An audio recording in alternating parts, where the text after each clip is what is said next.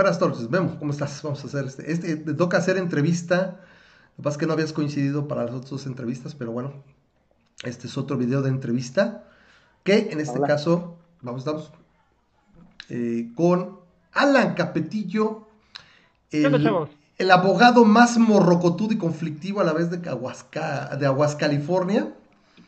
Aguas, California. Aguas, California, Aguas, Aguasca, Houston, ¿cómo te gusta? Aguasca, York. Ah, Aguasca, York está padre, ¿no? ¿Está calabaza? Okay, bueno. Aguas Ranch también. Aguas Rancho. Aguas Rancho, Córdoba. bueno, vamos a poner el speaker view. ¿Cómo andamos? Memo, buenas noches. Buenas noches, Alan. Vamos a ir poniendo el speaker view porque creo que se adapta mejor a como estamos. Generalmente nada estamos Memo y yo, pero ahorita es más fácil así. Entonces, nada, déjame ajustarlo un poquito porque como que parece que no. Déjalo, voy a bajar tantito. Ahí ya. Y acomodamos la transmisión. Bueno. Alan, pues tú eres nuestra, ahora sí que tú eres nuestro contacto legal, porque es el que tiene más facilidad y no solamente eso, sino que se, se, se, atreve y, nos da y nos, nos, nos, tiene el voto que de venir aquí al programa y, y, darnos tanta lata. Entonces, salió desde la semana pasada el, el eh, este, esta inquietud de lo del, del el PANOUT, que es el... Eh, Padrón, Padrón, Nacional, de Usuarios de Telefonía Móvil. De, usuarios, ¿no? De tecnología, el PANOUT. Antes era, me acuerdo, estaba pensando en el RENAUT, que era el Registro Nacional de Usuarios de Telefonía, ¿no? Entonces, han pasado varias cosas, eh, entre ellas la gente ha empezado a moverse. Eh, hoy salió que el INAI va a hacer una, una, un recurso de constitucionalidad, y pues eso, tengo entendido que si eso procede, pues ya nos salvaría a todos.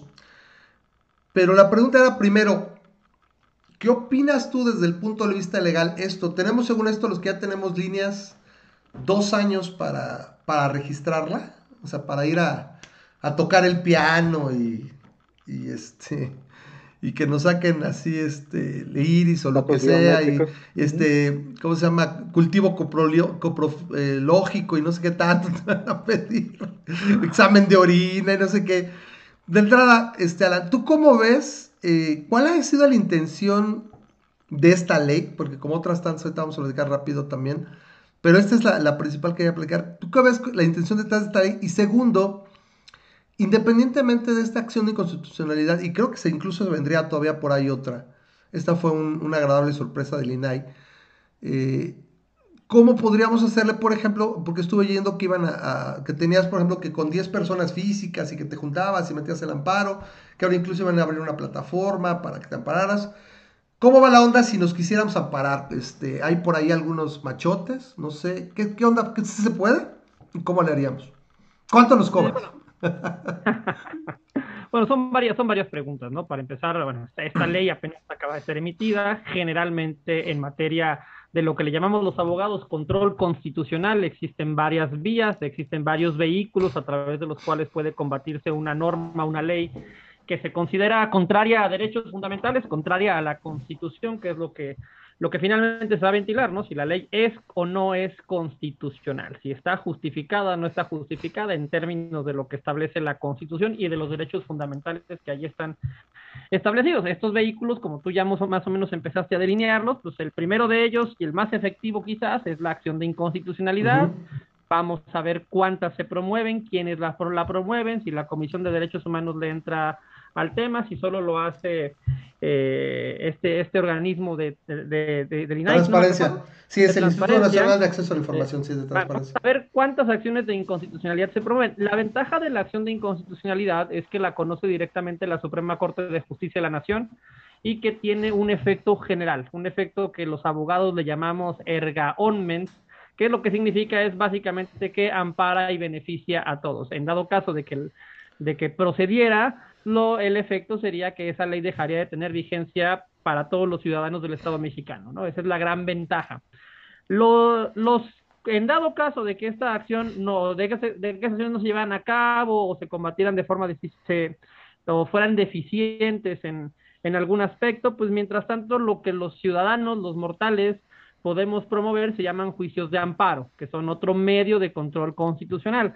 El, la acción de inconstitucionalidad solo la pueden promover determinados entes, determinados órganos. Cámara de Diputados, o, bueno, Congreso Cámara de, Unión. Diputados, Cámara de Senadores, Comisión Nacional de Derechos Humanos, partidos políticos, Fiscalía General del Estado, bueno, Fiscalía General, o en este caso también los órganos constitucionales autónomos en general.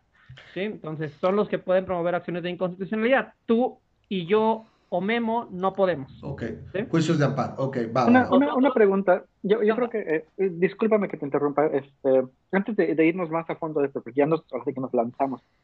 Eh, una, una pregunta que me gustaría este, recalcar un poquito para entrar en, en, en, esto es, ah, sí, estamos pensando en que lo que queremos hacer es este, un amparo o tratar de bloquear esto, pero, pero antes de eso, sí me gustaría ver si, tu opinión acerca de cuál crees que sea la intención de esta ley. O sea, ¿tiene algo de bueno esta ley o por qué? ¿Por qué, ¿Por qué salió? Es lo que decíamos.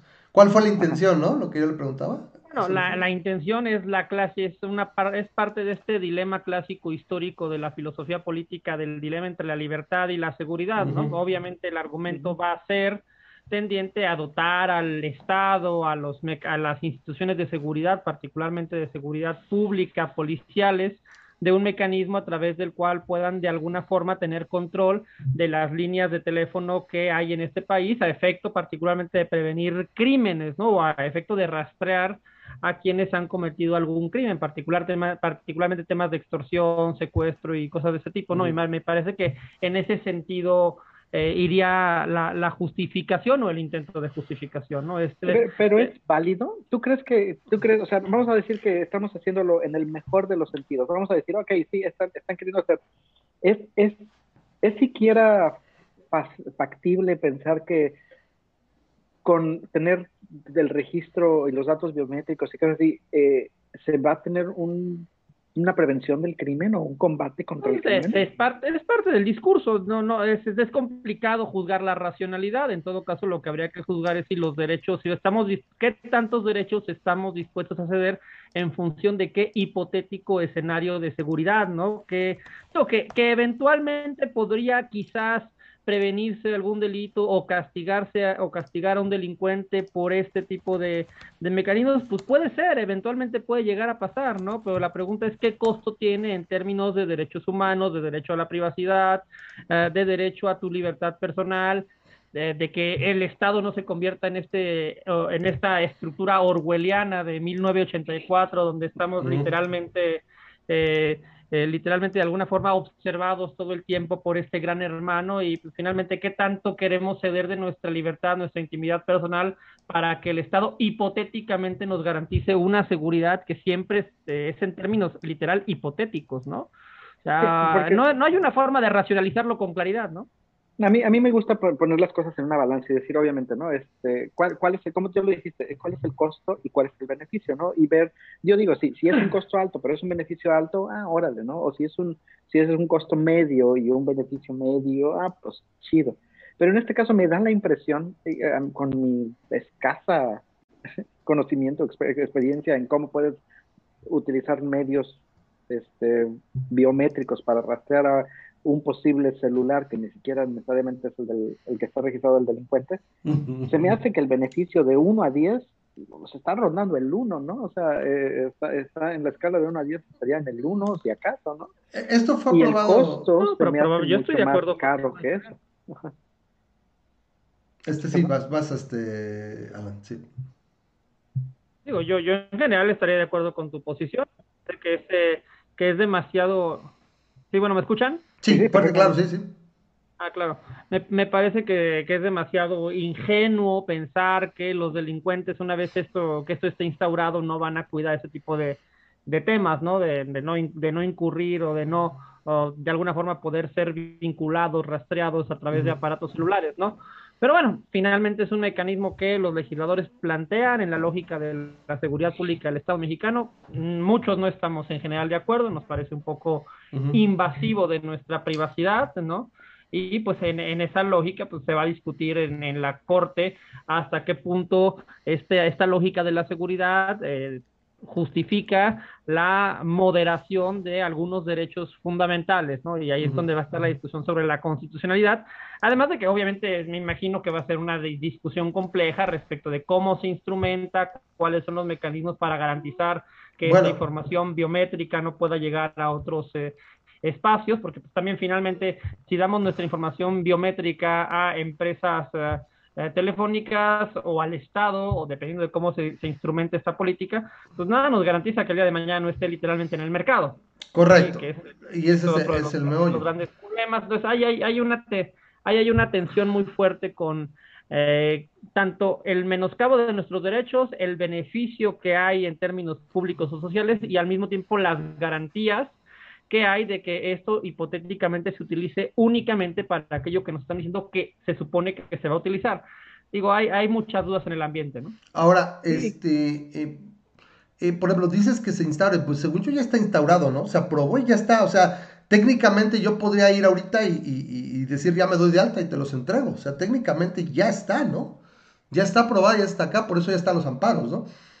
Bueno, si ahorita vas y quieres sacar una línea, te tendrían que pedir los datos biométricos para otorgarte el chip, es lo que yo entiendo. Habrá que, habrá que ver cómo se implementa, porque yo entiendo a, que lo que se, lo que lo que salió finalmente la semana pasada fue la, la, ley marco, el decreto. la, ley mandé. La, ley propiamente que, establece este marco normativo, luego vienen disposiciones reglamentarias, hace falta que la institución de gobierno que se va a encargar de gestionar, administrar esto, pues establezca cuáles son las políticas, se ponga de acuerdo con las empresas telefónicas, vaya, la implementación de esta reforma es la que va a empezar a correr, y pues yo me imagino que todavía las empresas telefónicas todavía no tienen un mecanismo por virtud del cual van a volver esto eh, vaya, vigente, ¿no? No tienen infraestructura, no tienen este, la manera de... Yo creo que yo entiendo que habrá que hacer adecuaciones técnicas y burocráticas, ¿no? Para poder implementar ese tipo de, eh, de reforma.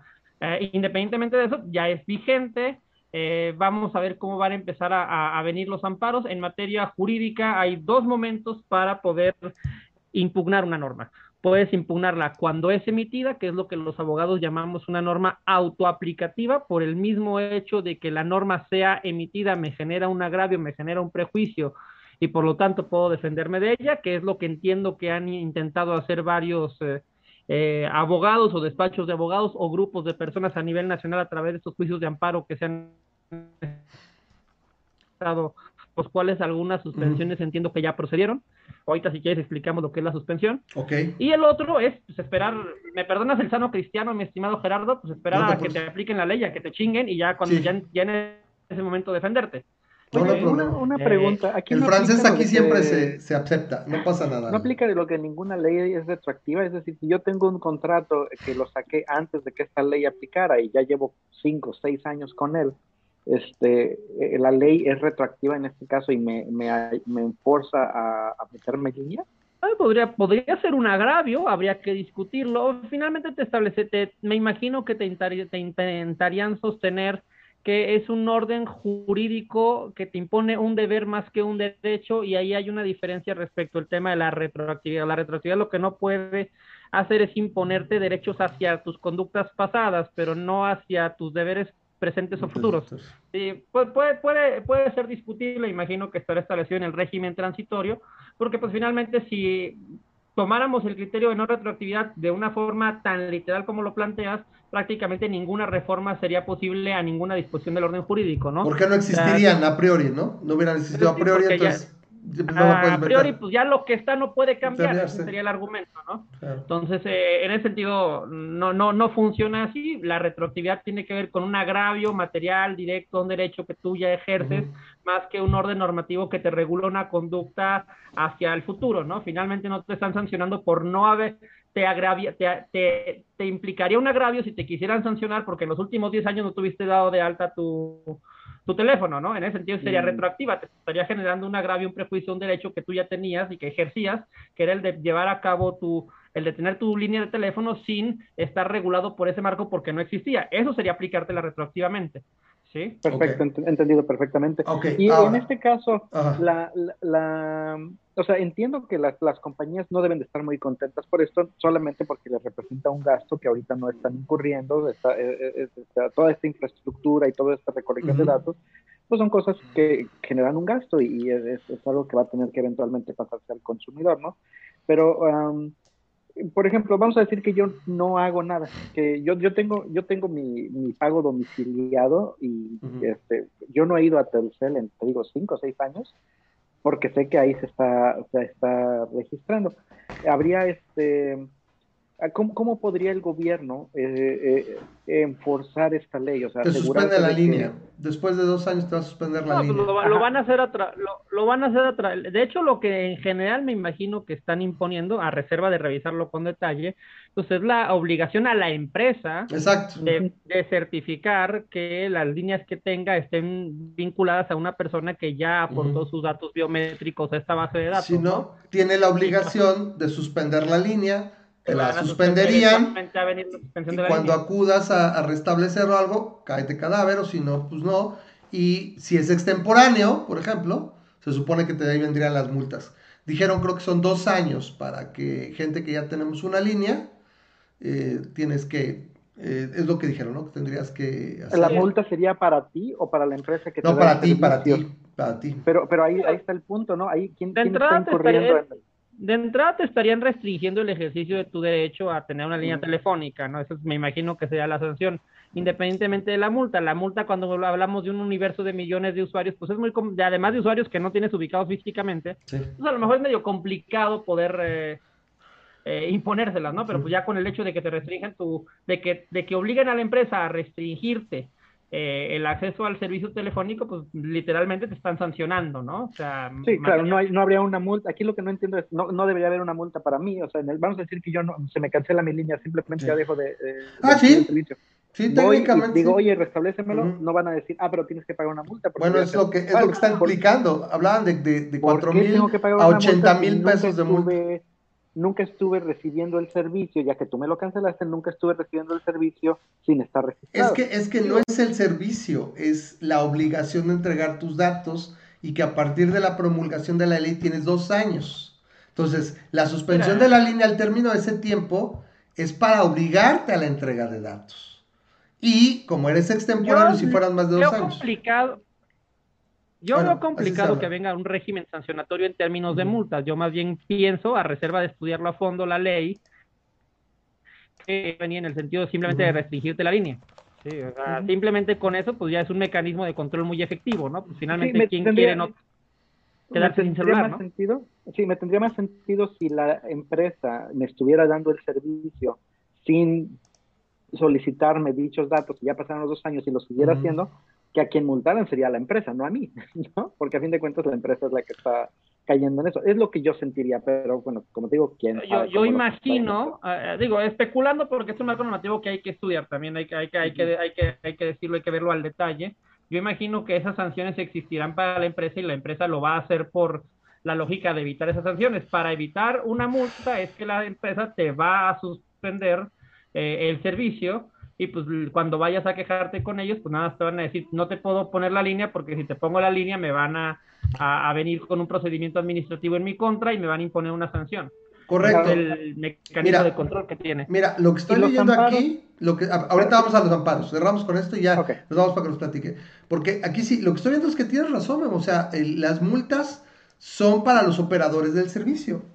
Dice, por un, por un, este, en caso de que no se haga el registro de un usuario, con la, con la línea telefónica, serían hasta 89 mil pesos, es lo que está el, el, artículo... A la empresa.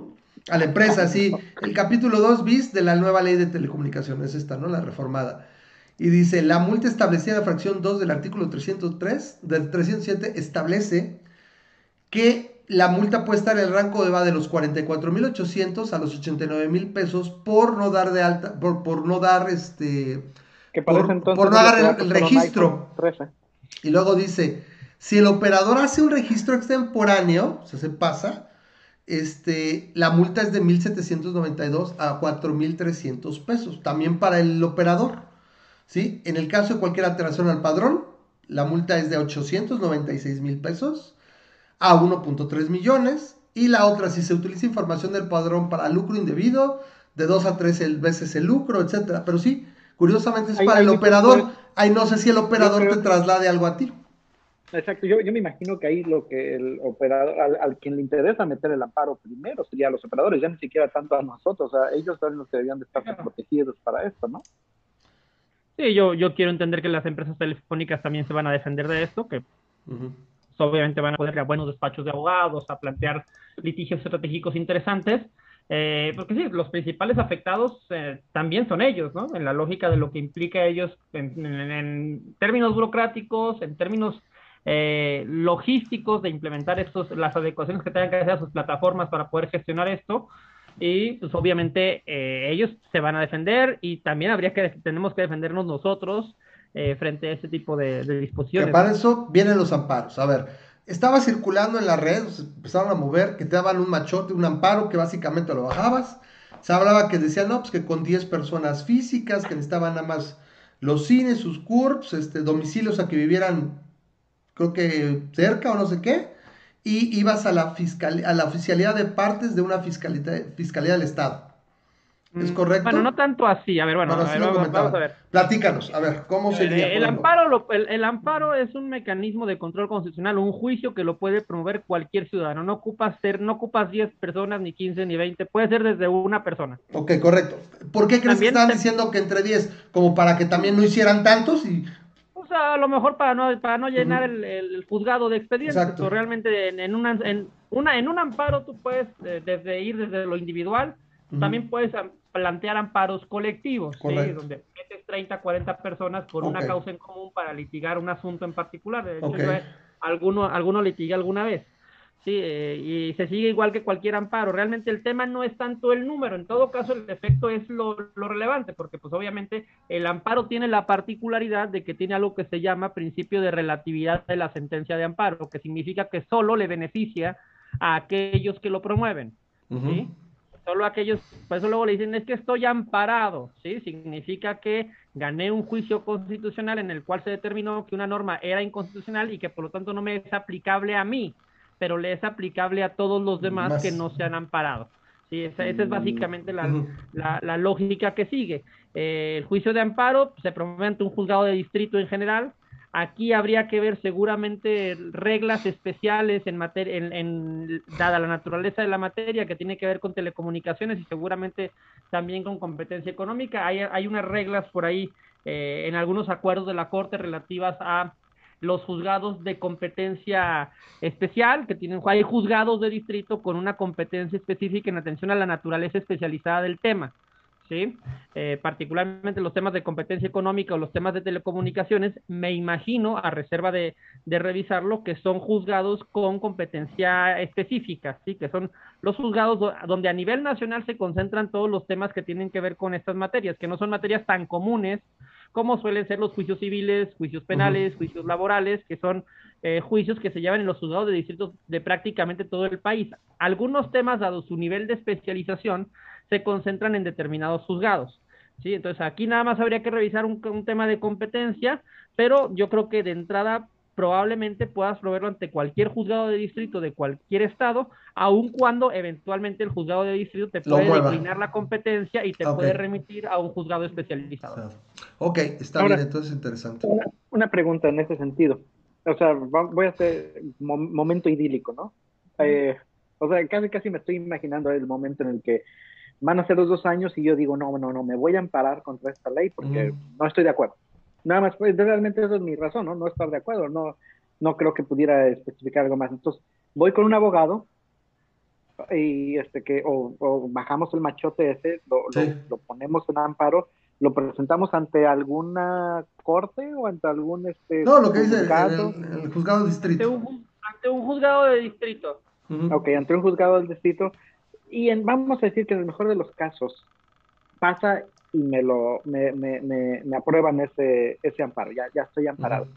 No sé cuánto me habrá costado ese proceso, ¿crees que sea gratuito? O, bueno, el, el, juicio de amparo en general es gratuito, lo que regularmente cuesta son los honorarios del abogado.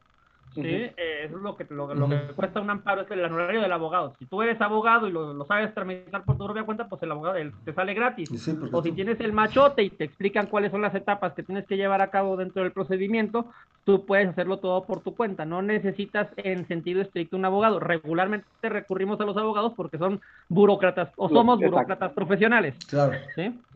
Entonces vamos a decir, ¿cuánto cuánto saldría más o menos? Suponiendo que te, yo sé, estamos hablando nada más. Cinco mil pesos, la, realidad No, no, no, no, no te, sé, no te sé decir, no, digo, cotizo mis asuntos en ese tipo de, de, no, no, no, los llevo como para, para poder darte un precio, pues como todo es un tema de oferta y demanda. Claro, yo, yo pensaría, ¿no? O sea, si le voy a, es que estoy pensando en eso, ¿no? O sea, ¿qué tanto, qué tanto estoy dispuesto a pelear por estar, digamos, contra esta ley. Por, por, tu, por tu libertad, ¿no? A eso obedezca la lógica de reunir 10 o 15 o 20 personas, ¿no? A que le salga barato eh, en un solo amparo en los honorarios del abogado que se encargue de llevar el asunto, ir y revisar el expediente, esperar la sentencia de la audiencia constitucional y eventualmente quizás promover algún recurso. Me imagino que esa es la lógica de que sean amparos también eh, colectivos. colectivos. Pero bueno, vamos a decir que... Ah, aunque nuestro trabajo sea burocrático, pues tenemos esa mala costumbre de comer y para eso pues hay que comer. Todo se acostumbra uno menos a no comer. Y los hijos a la escuela. No, no, y, no, y se entiende. Ahora, lo que yo he estado observando es que si ha habido algunos abogados... Claro. Ok, a ver. Entonces vamos a decir que, que tenemos el amparo, ya, ya estoy amparado, soy feliz. Pero entonces yo tengo que ir con la empresa de telefonía a decirle, oye, mira, ya tengo un amparo. Bueno, es que eh, ahí hay varios supuestos, ¿no? Es que... Eh, eh, ya ganaste. De tener el amparo, luego la gente lo da. Piensa que lo metió y ya. No, no, no. Es el juicio de amparo. Vienen las suspensiones, ¿no? las suspensiones. técnicamente el amparo es la vía procesal, es el juicio, es el procedimiento al que recurrimos. Correcto. se llama juicio de amparo.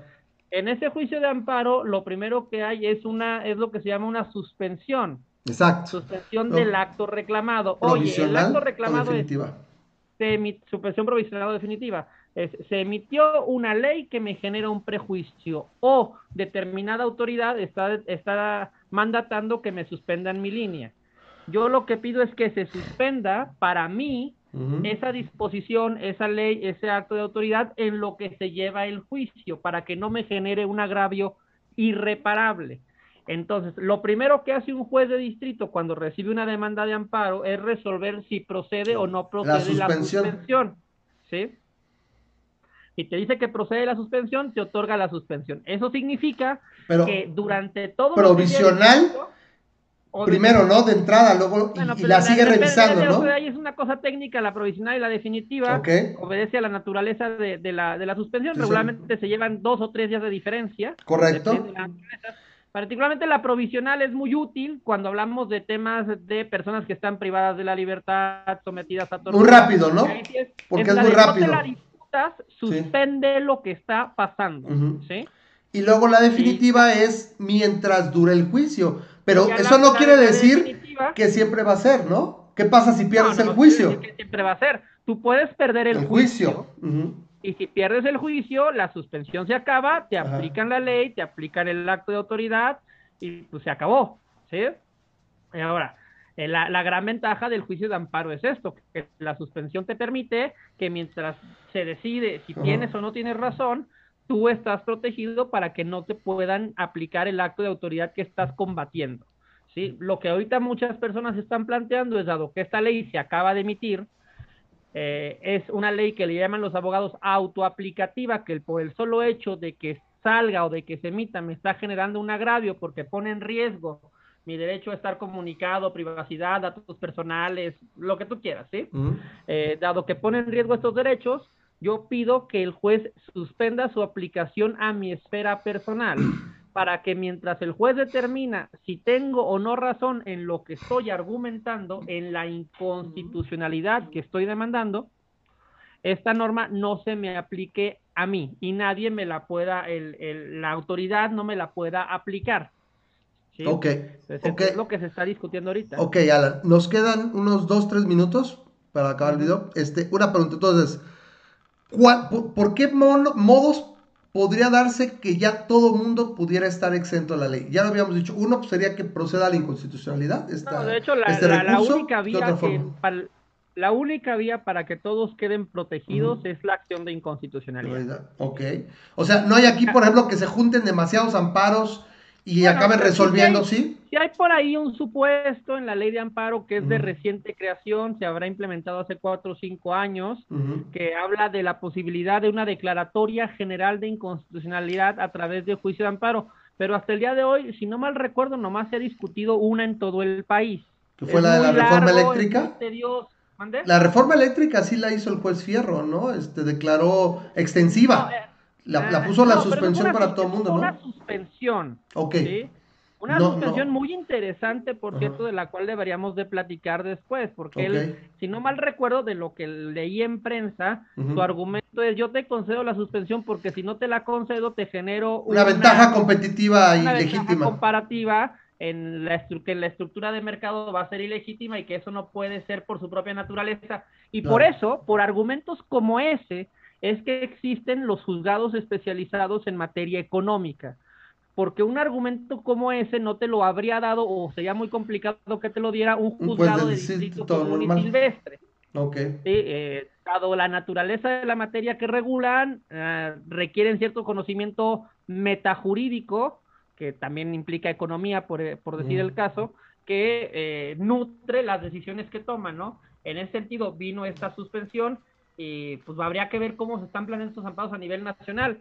Entiendo que algunos han procedido para las suspensiones y otros no. Habrá que ver en los próximos días cómo terminan de definir los criterios. Bueno, pues eso sería casi todo. Este, Alan, muchísimas gracias, porque tenemos que mantener, se nos va a cortar aquí. Entonces, nos quedan tres minutos. A ver, rápido, Memo, pero un minuto, un minuto, porque se va a cortar. Yo, nada más te, iba a preguntar esto, o sea, suponiendo que el amparo procediera y que llegaras con la, telefonía, la empresa telefónica, ¿la empresa telefónica tiene la obligación de, dejarte la línea mientras tu amparo dure, o también la, empresa telefónica puede decir, no sabes que yo no me quiero meter en problemas, y, es política de que la empresa, todos los este, usuarios van a tener que registrarse y, y, aunque tengas amparo... es algo muy interesante porque a partir de la reforma de 2011 se implementó que los particulares que lleven a cabo actos de autoridad también son sujetos del juicio de amparo. O sea, tú podrías llegar a demandar a incluso a las empresas telefónicas como si fueran autoridades. ¿sí? Porque están ejerciendo el están ejerciendo algo que se asimila, se equipara a un acto de autoridad.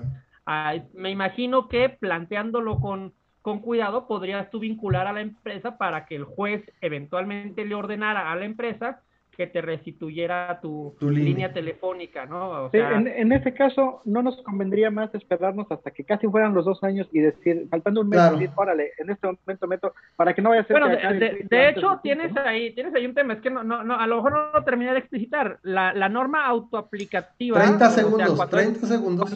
termina, termina muy rápido. Sí. Ahorita, a partir de que se emitió la norma, tenemos 30 días para impugnarla.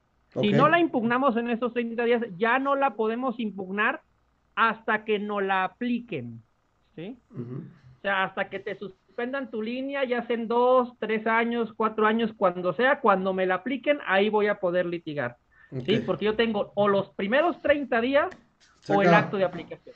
20 segundos. Muchas gracias, este, Alan. Tenemos que porque si no se acaba la llamada. Es un relajo y aparte este video tiene que durar eso 30 minutos. Pero bueno, muy interesante. Hablamos de, lo demás que comentabas en otro video. Te agradezco mucho que hayas estado aquí. Muy extenso. Y bueno, estamos ahí la gente. Sigamos muy claro, con mucho cuidado esta, esta legislación nueva. A ver cuánta gente se ampara. Vienen los, los, las acciones de constitucionalidad. Vamos a darle seguimiento. Yo les aseguro. Así, guarden no el tweet, pero este, este comentario de que esto no va a llegar a los dos años. Va antes. Nos vemos. Muchas gracias. Denle click a la campanita y suscríbanse al canal. Nos vemos en el próximo video. Bye bye.